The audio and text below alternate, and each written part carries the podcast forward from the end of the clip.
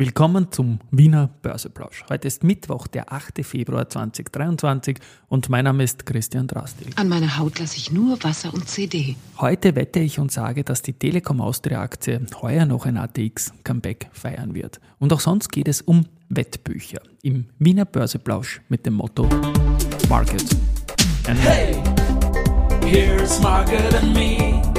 Podcasting for Equity. Freebies for Community. Zeitgeist, ja. Ein Modethema, Modethema, Modethema. Ja, die Börse als Modethema und die Wiener Börsebräuche des Monats Februar sind präsentiert von Wiener Berger und dem Managed Profit Plus Fonds.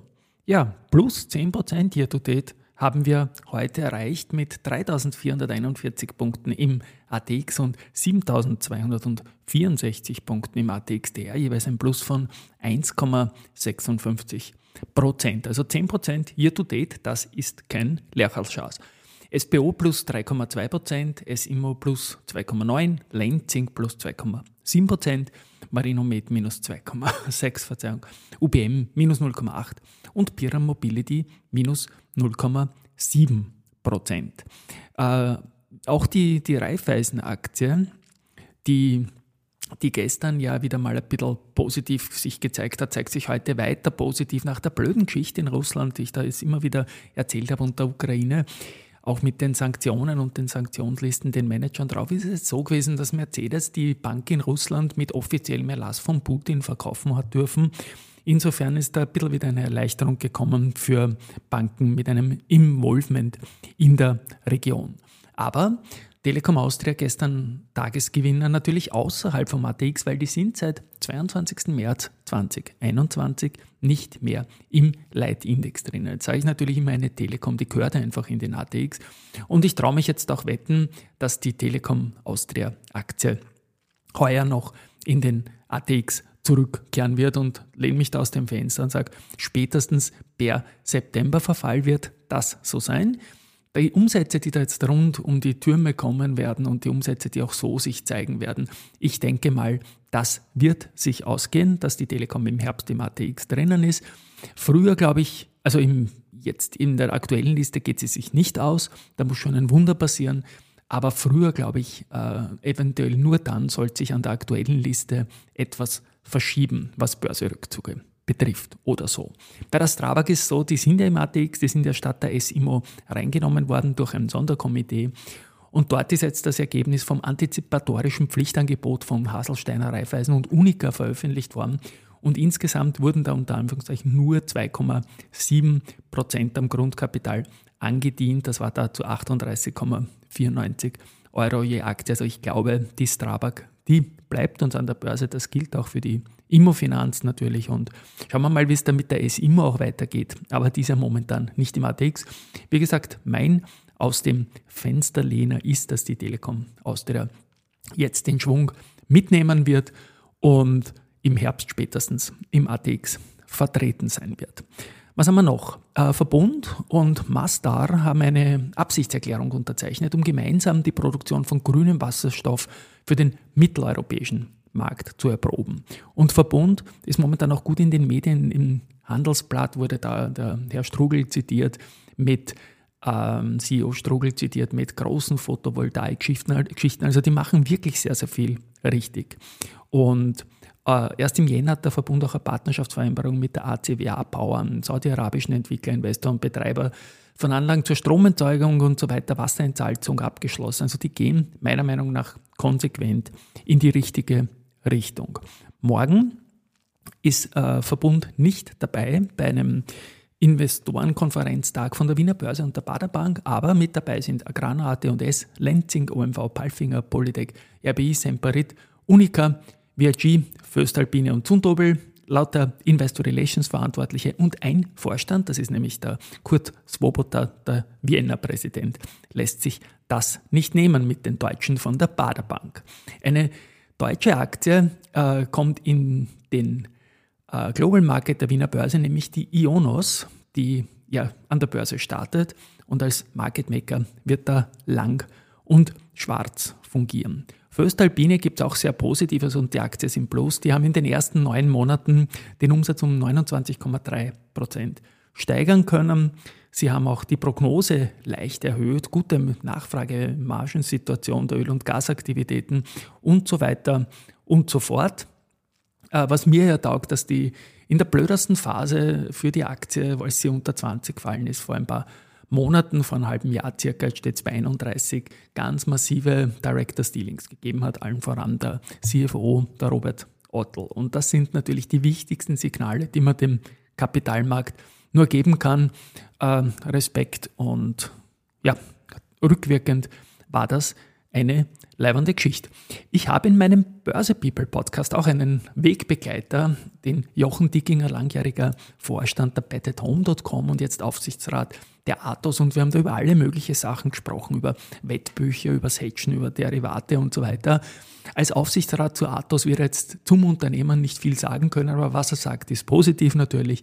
Aber er hat auch noch zwei andere österreichische Aktien in Klammer immer wieder Risikohinweis genannt, die ihm taugen. Die UBM ist kein Geheimnis. Und dann kommt noch eine Aktie dazu, die er neu quasi irgendwie auf dem Radar hat. Wir sprechen hier dann von der Polytech. Und ich spiele das jetzt einmal ein, was mir der Jochen dazu UBM und Polytech gesagt hat. Also die UBM, das ist auf keinen Fall so jetzt eine Trading-Position, sondern ein langfristiges. Du kannst auch gar nicht reden. Nein, also ein langfristiges äh, Investment.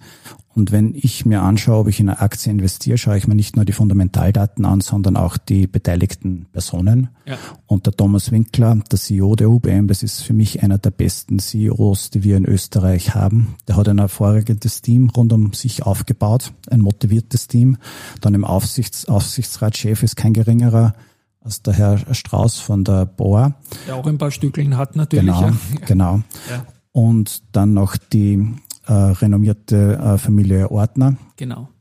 Und das sind äh, Vollblutunternehmer und äh, die auch, und das ist in Österreich, Deutschland keine Selbstverständlichkeit, die auch auf das Eigenkapital schauen. Mhm. Die nicht einfach sagen, so als Unternehmen, so machen wir eine Kapitalerhöhung, damit wir halt wieder ein paar Jahre weiterleben, sondern sich schon Gedanken machen, wie kann das Eigenkapital die größte Freude haben. Und wenn man sagt, das ist äh, Hybridanleihe einmal besser zu begeben, als irgendwie die Aktie zu verwässern, mhm. dann kann man das bei der UBM gut beobachten, dass die das sehr geschickt äh, machen. Mhm. Und man muss, Entschuldigung, dass ich ins Wort falle, du hast Strauß genannt, du hast Winkler genannt, das sind halt zwei Vorstände, in dem Fall Strauß ist ja woanders Vorstand, aber die kennen sich halt an der Börse mega aus und wissen mit den Instrumenten das Richtige zu tun halt auch. Ne? Genau so ist es. Und das sind nicht nur Experten, sondern auch, wenn man die Ehre gehabt hat, da mit den einen oder anderen kennenzulernen, das sind sehr bodenständige. Ja. Und das ist mir auch immer wichtig, weil das ist immer ein Zeichen dafür, dass man das Risiko ähm, unter Kontrolle hat und, und weiß, äh, was man da äh, tut. Und ja, und, und, und nach solchen Unternehmen suche ich immer. Und bei der UBM, weil mir das so gut gefallen hat und, und noch immer gut gefällt, ist halt dazu gekommen, dass halt da eine größere Position geworden ist, die ich halt dann an der Börse melden muss. Mhm. Spannend, spannend, spannend. UBM, ich bleibe jetzt noch kurz bei dem Unternehmen, die haben innerhalb äh, weniger Wochen, nachdem wir wussten, da kommt jetzt eine Pandemie und da war und uns gehittet hat, 2020, ein völlig neues Geschäftsmodell gebracht. Ja. Wie geht es einem Großaktionär, also Großaktionär kann man durchaus jetzt nicht im Sinne vom gesamten Kapital, aber als einer der größten Einzelaktionäre, wie geht es einem damit? Schon heftig, oder? Zum Teil im positiven Sinne auch, wie schnell die Geister das gemacht haben. Irgendwie, ne? Ja, also es war sehr beeindruckend, was die da äh, geschafft haben. Ja. Und was man da auch noch erwähnen muss, die haben dann auch äh, Dividende bezahlt. Ja. Also das, das äh, wie ich vorher gesagt habe, einfach aufs Eigenkapital schauen. Das wäre nämlich nicht notwendig gewesen äh, für, einen, für einen Markt. Also jeder hätte verstanden, wenn man sagt, es gibt keine Dividende, aber sie haben äh, nachhaltig Dividende bezahlt und sie haben da hervorragende Arbeit geleistet. Also ist ja neben Athos und UBM noch eine österreichische Aktie, die dir gefällt, rauslocken? Ah, die Polytech gefällt mir aktuell, ja. Wenn du okay. jetzt so fragst und ja, ja. Äh, bin jetzt auf die Polytech gestoßen.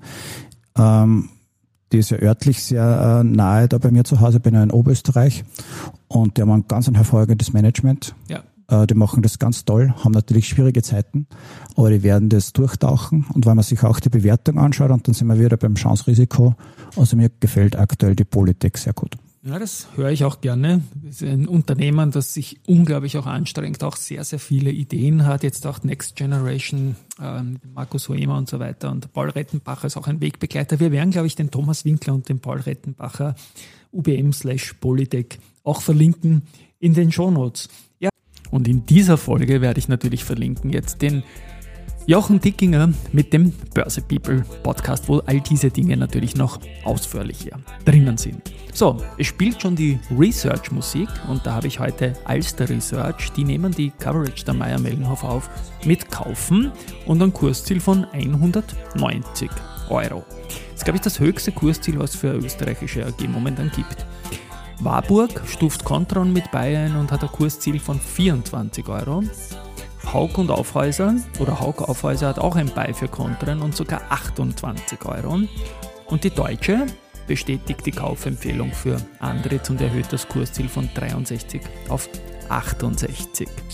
Ja, und sonst haben wir noch von der Landesbank Baden-Württemberg eine bestätigte Kaufempfehlung für die OMV, aber ein reduziertes Kursziel und das geht von 63 auf 60 Euro Retour. Wie gesagt, 10% Year-to-Date plus, hoffentlich geht es so weiter. Träumen wird man ja dürfen. Tschüss und Baba bis morgen.